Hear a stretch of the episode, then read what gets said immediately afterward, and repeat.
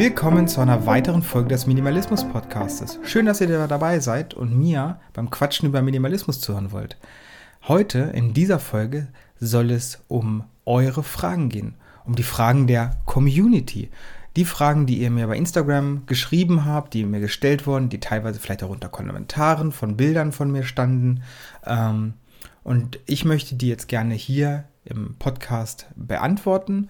Und wenn eure Frage dabei ist, ich hoffe, das ist für euch in Ordnung. Ich schreibe ja nicht, wer das geschrieben hat.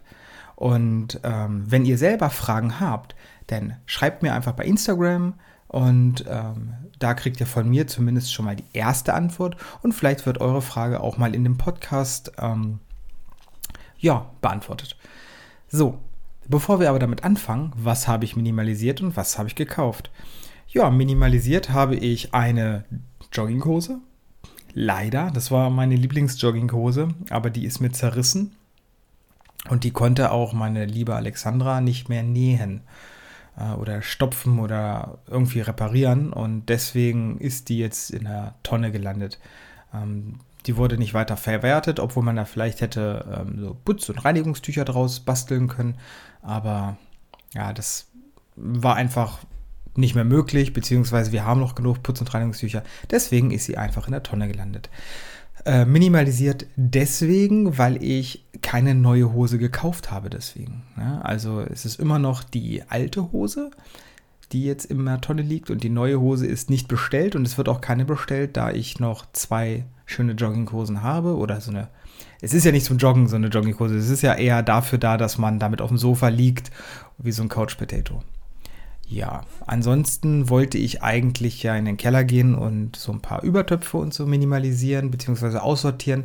Das hat sich jetzt erstmal geklärt. Meine Mutter möchte welche haben. Die hört nämlich immer eifrig diesen Podcast und hat mir schon gesagt, bevor du da was minimalisierst oder wegwirfst, würde sie gerne mal durchgucken. Sehr gerne. Deswegen wird das irgendwann später mal minimalisiert. Ja, ähm, Kurze Info an euch, ich bin immer noch nicht Vater geworden. Das Kind lässt sich noch bitten. Es ist ja noch nicht Termin. Der Termin ist ja der 24. Mai. Also gut und gerne jetzt zwei Wochen und ein paar Tage. Ähm, ich freue mich schon tierisch drauf und Alexandra geht es gut. Dazu erstmal für die, die, Entschuldigung, die äh, mich auch bei Instagram schon mal angeschrieben haben, deswegen, also es geht uns gut, wir sind in freudiger Erwartung. Ja, und was haben wir gekauft? Für mich habe ich diesmal wieder gar nichts gekauft. Ja, doch, ich muss jetzt ganz kurz mal in mich gehen. Nee, ich habe gar nichts für mich gekauft. Ähm, aber für unsere kleine Tochter waren wir jetzt wieder auf so einem Kleiderflohmarkt und haben zwei Jacken oder ja, dickere Oberteile gekauft, da unser Kind zwar im Mai geboren wird, Ende Mai, aber ähm, der Winter kommt ja und deswegen haben wir dann zumindest schon mal gute, günstige, schöne Klamotten für diese kälteren Monate. Ich hoffe, von der Größe her passt es.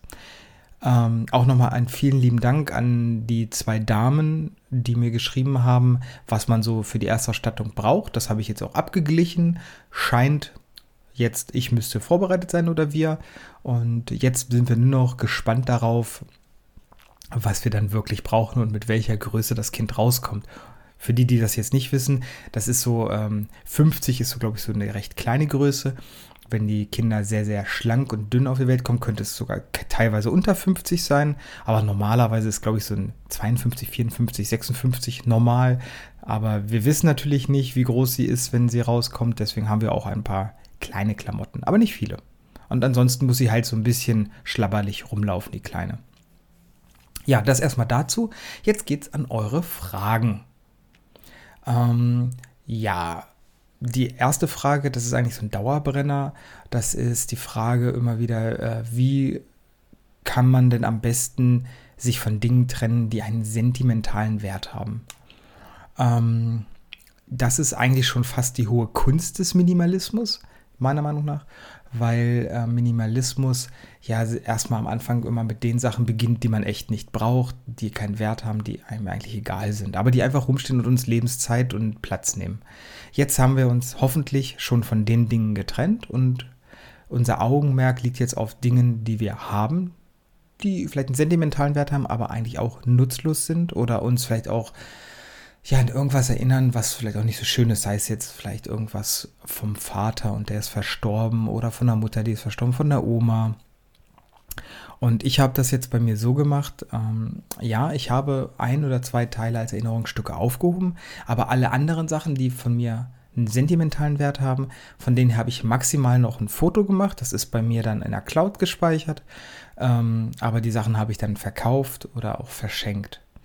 Ähm, wie gesagt, das Thema ist nicht einfach. Aber so kann man das zumindest langsam sich einschleichen lassen.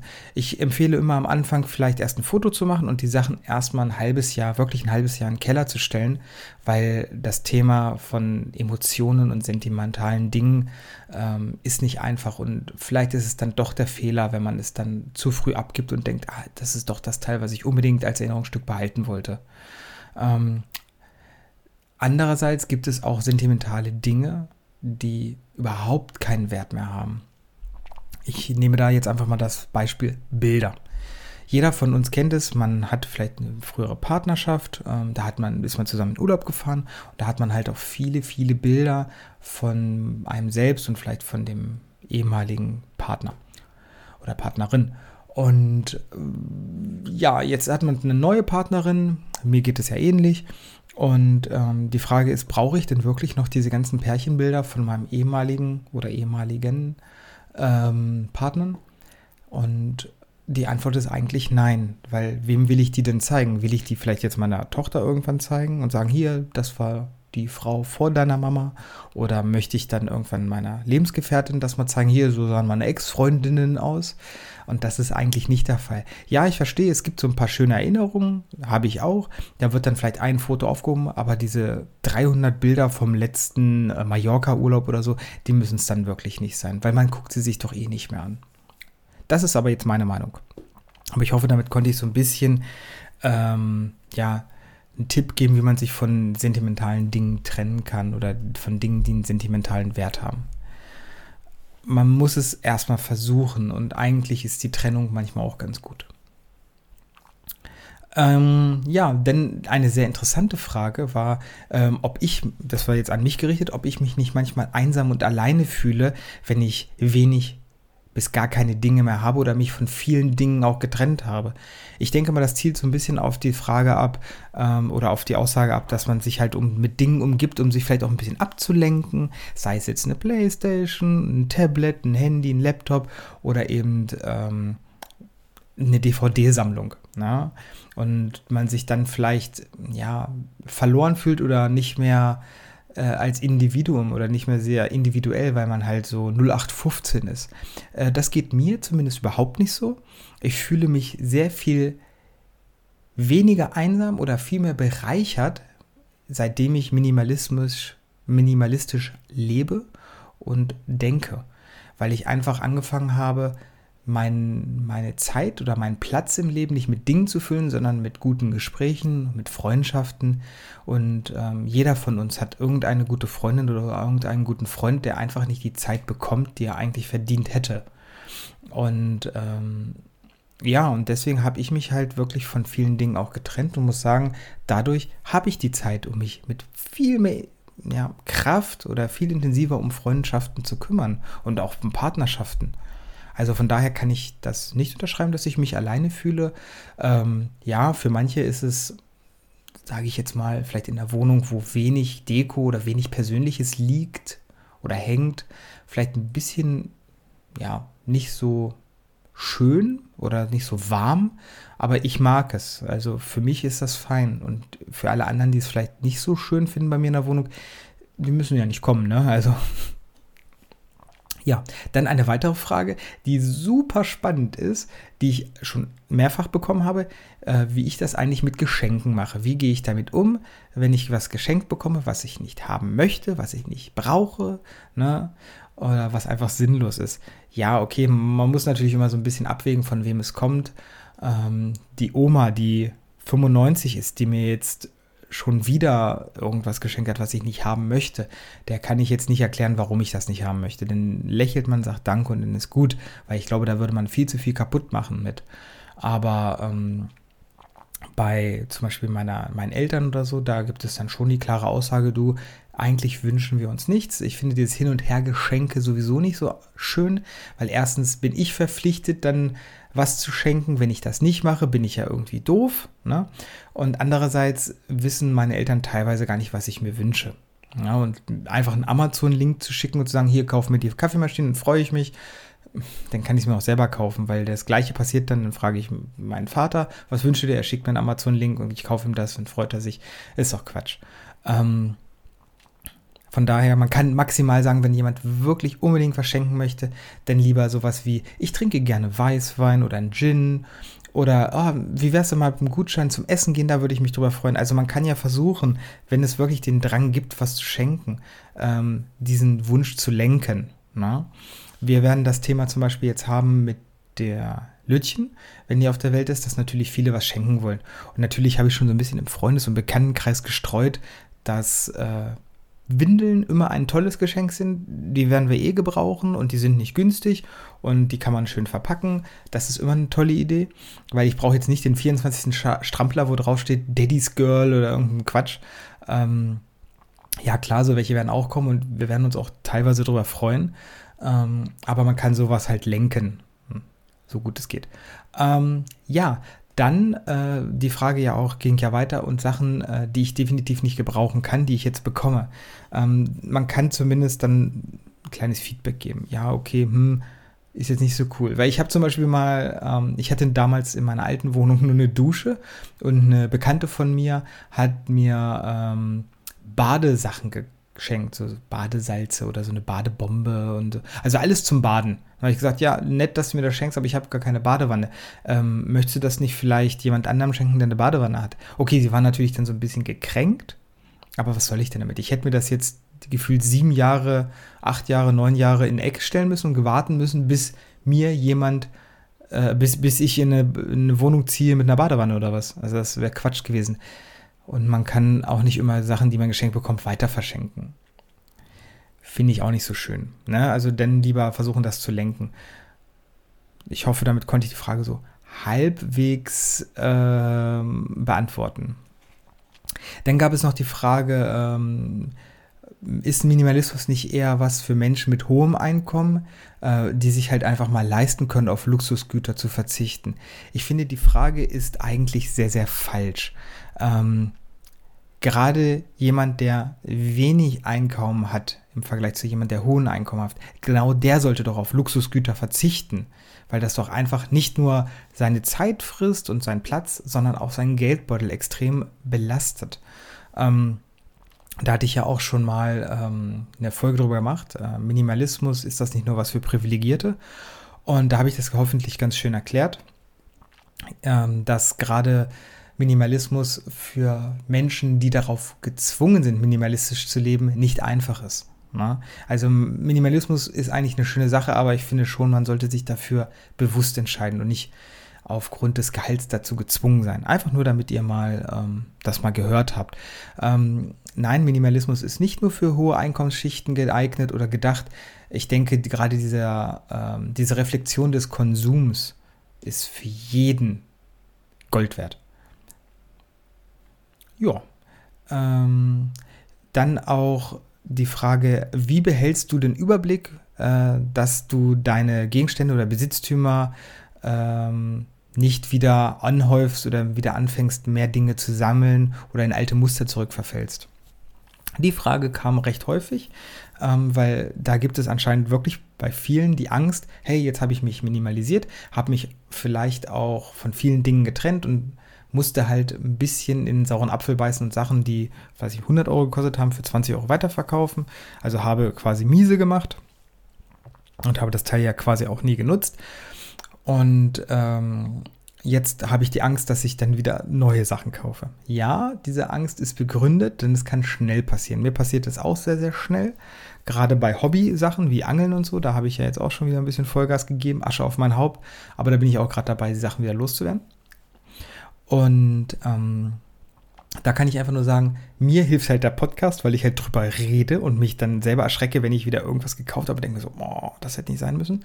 Und andererseits ähm, einfach immer mal wieder durchgehen. Also man kann sich ja, Handy ist eine tolle Sache, man kann sich ja Termine setzen. Man kann ja sagen, pass auf, in drei Monaten gehe ich nochmal durch meinen Kleiderschrank, schreibt man sich rein, macht vielleicht auch ein Foto von einem Kleiderschrank, wie man ihn gerade schön findet oder wie man sich wohlfühlt.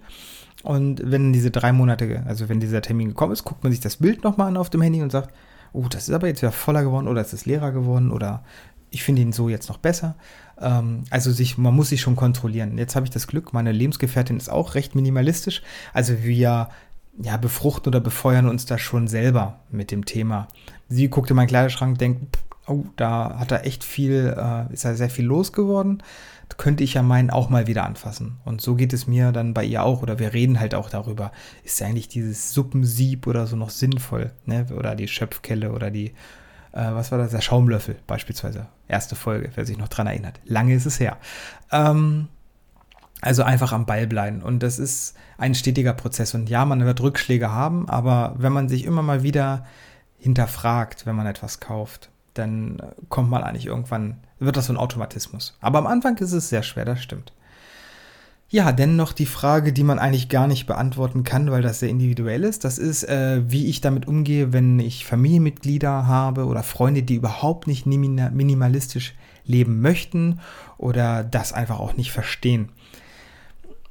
Ja, was heißt damit umgehen? Es ist ja deren Leben. Also wenn jetzt, also okay, ich hätte ein Problem, wenn Alexandra jetzt äh, sehr viele Dinge besitzen würde, so ins Messi-Verhalten gehen würde, vielleicht sogar, da hätte ich ein Problem.